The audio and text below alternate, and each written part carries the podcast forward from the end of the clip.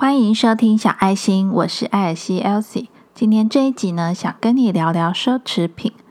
最近呢，各大百货公司纷纷的在周年庆，你是不是也选好你的购物清单了呢？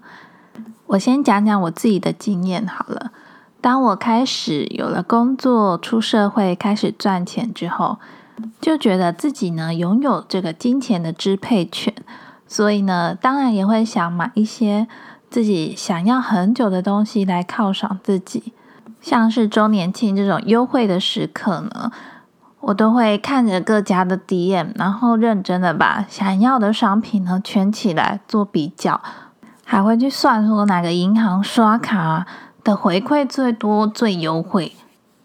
但是现在回想起来呢，当时一直很想要那个东西，也许它并不是生活的必需品。它只是当时呢，能够让自己快乐、调剂一下身心、抚慰一下上班的辛苦的那种感觉。那暂时先把这些不是生活的必需品称之为奢侈品好了。到底我们人为什么需要一直不断的购买奢侈品来丰富我们的生活呢？听个音乐，思考一下，待会回来。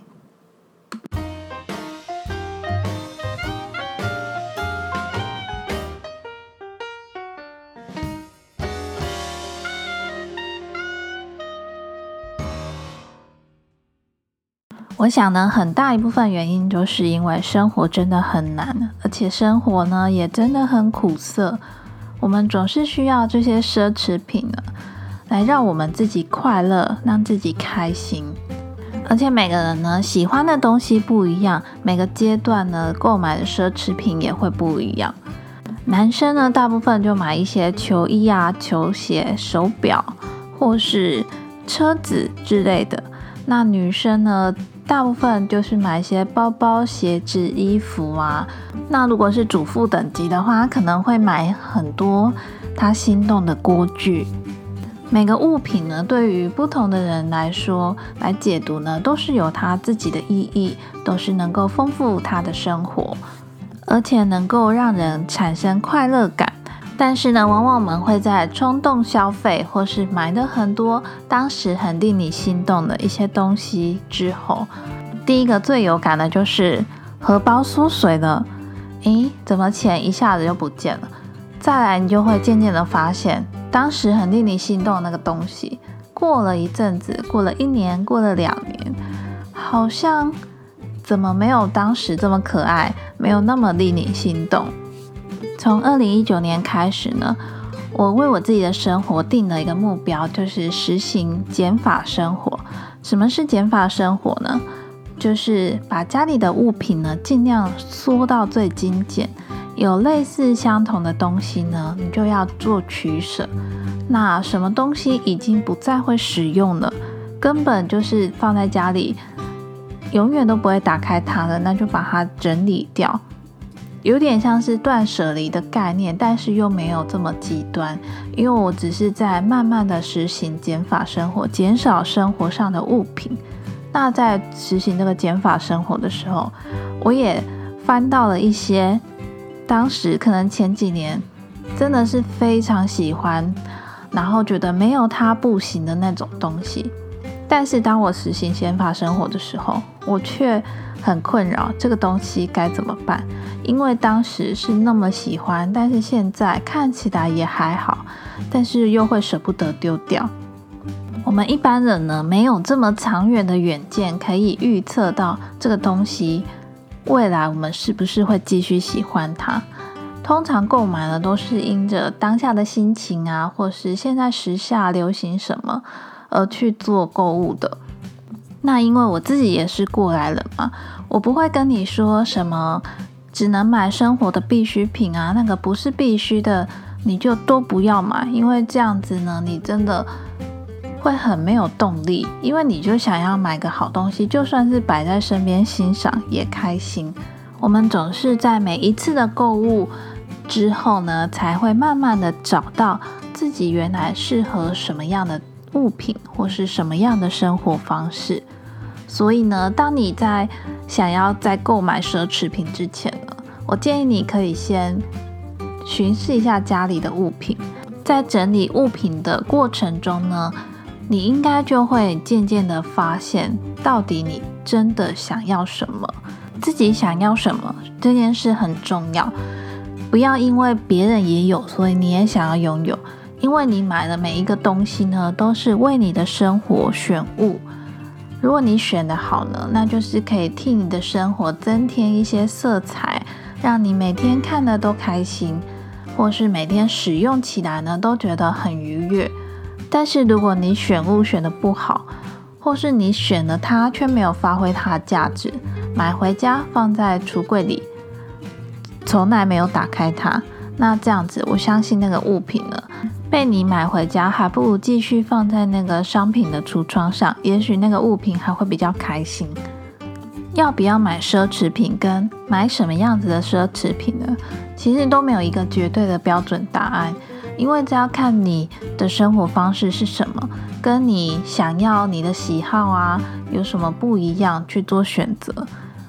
我自己的想法是呢，只要这个东西是你真心喜欢，并且呢，你可以发挥它的价值，那我觉得这件物品呢就变得非常的有意义。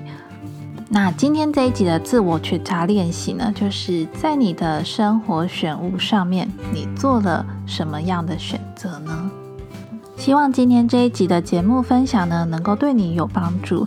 那我也很好奇，你最近购买了什么奢侈品呢？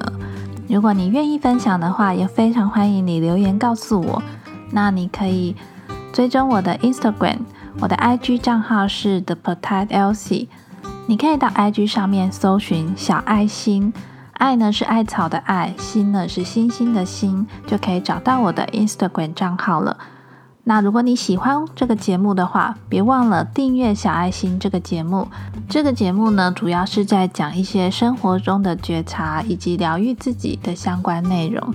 也希望这些内容分享呢，也能够帮助到有需要的你。那节目的最后呢，我来聊聊一下最近我在做什么事好了。